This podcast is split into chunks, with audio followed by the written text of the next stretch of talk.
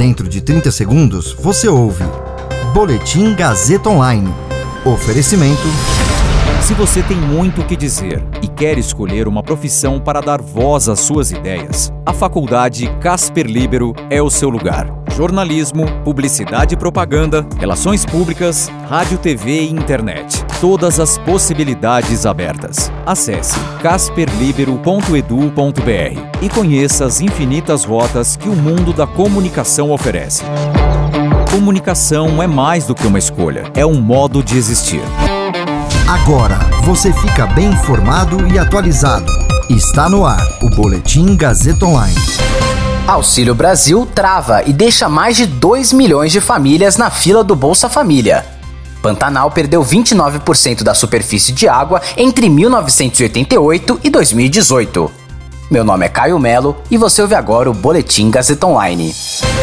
Enquanto espera que o Congresso faça uma reforma em busca de recursos para criar um novo programa de benefícios sociais, o governo federal tem 2,2 milhões de famílias elegíveis, mas em fila de espera no programa Bolsa Família. Os dados são referentes ao mês de junho e foram levantados pela Câmara Temática da Assistência Social do Consórcio Nordeste, grupo que reúne os nove estados da região. O número de famílias cresceu quase 20% em apenas quatro meses.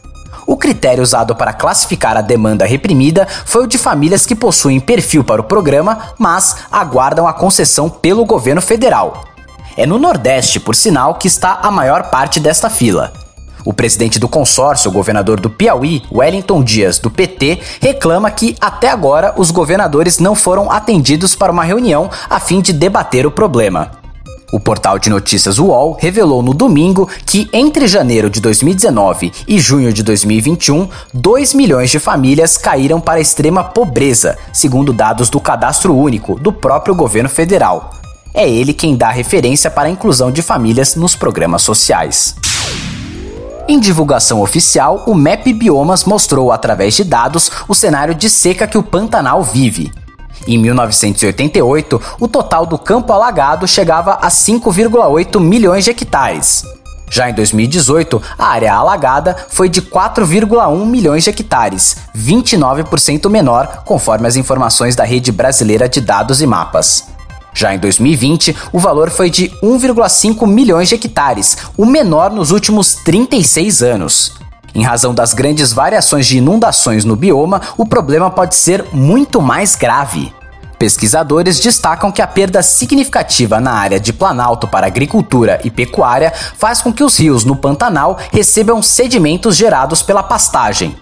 A interligação entre Planalto e planície é fundamental para a preservação do Pantanal.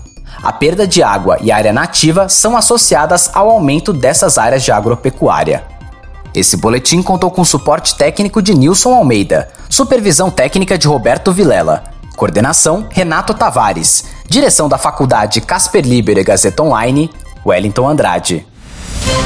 Você ouviu Boletim Gazeta Online. Para saber mais, acesse radiogazetaonline.com.br.